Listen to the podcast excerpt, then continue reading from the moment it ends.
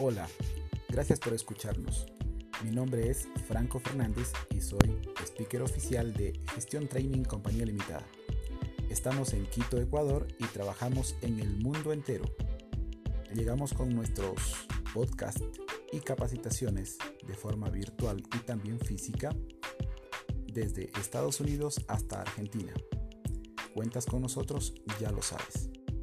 A continuación te quiero contar sobre la fábula de el reloj antiguo.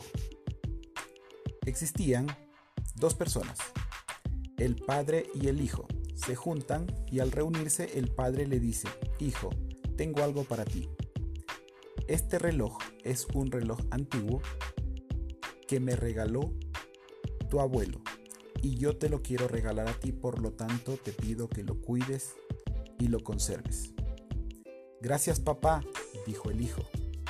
Y entonces el padre le dijo, quiero adicionalmente que sepas el valor de lo que te acabo de regalar, porque este reloj tiene sentimentalmente mucho valor para la familia y adicionalmente ha estado en la familia por más de 200 años. Como puedes notar, funciona de manera perfecta, así que te voy a proponer algo. Desayuna y luego te voy a hacer trabajar en una tarea.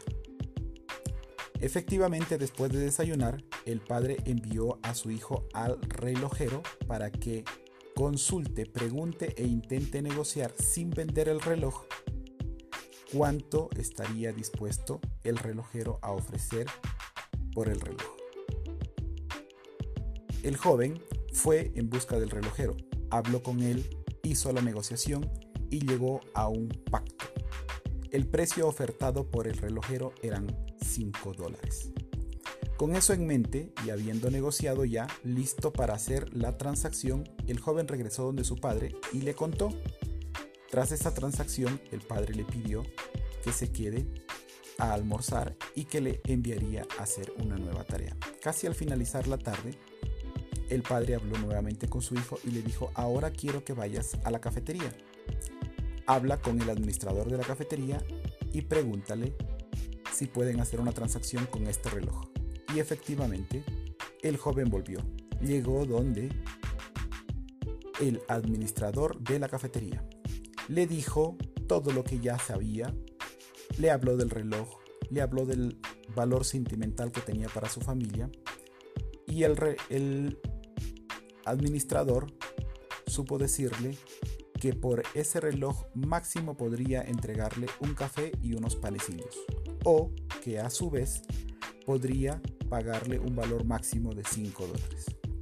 Con eso en mente y habiendo tenido consenso ya del valor que podía recibir por ese reloj, el joven regresó a casa de su padre. Habló con él y le explicó.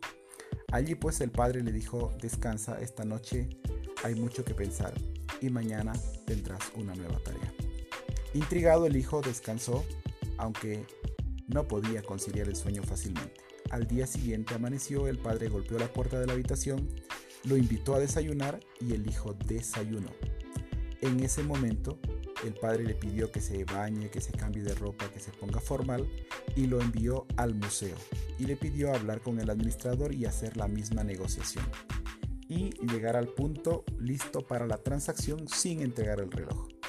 Efectivamente, el joven nuevamente fue a la transacción y esta vez con el administrador del museo. Ya allí, con el administrador, él mismo supo hacer las validaciones y revisiones necesarias, hizo los exámenes de el artefacto, para este caso el reloj, verificó su antigüedad y autenticidad y le dijo, este reloj es muy antiguo y tiene un gran valor al menos costaría un millón de dólares y en un lugar como estos sería muy valorado y muy apreciado. Con eso en mente y bastante emocionado, el joven regresó donde su padre y le contó lo que había recibido y le dijo, papá, es increíble, me pueden dar un millón de dólares por este reloj viejo.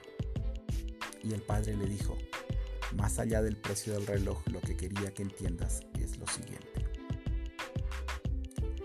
Las personas no siempre le dan el valor correspondiente a las cosas. y las cosas no siempre le dan el valor correspondiente a las personas. Debemos saber dónde estamos y dónde nos dan el valor que nos correspondemos, como seres humanos, como personas. Habrán lugares y personas que no nos quieran dar el valor que nos merecemos porque simplemente no saben, aunque puedan parecer expertos como el caso del relojero, o aunque también pueda suceder como el caso de el administrador de la cafetería que no sabe nada respecto de relojes antiguos y pueda cambiarlo por un simple momento. Un café y unos panecillos. Y por otro lado, si vamos al lugar correcto con la persona correcta, nos darán el valor que realmente merecemos. Esta es la fábula y la anécdota y la lección aprendida sobre el reloj antiguo. Somos Gestión Training. Estamos para servirte. WhatsApp más 593 99 96 97 098. Email gestiontraining.com es nuestra página web y el correo electrónico gerencia arroba gestiontraining.com. Repito, celular 099 96 97 098. Correo electrónico gerencia arroba gestiontraining.com. Desde Quito, Ecuador te saludamos. Gracias por escucharnos y tendremos más para ti.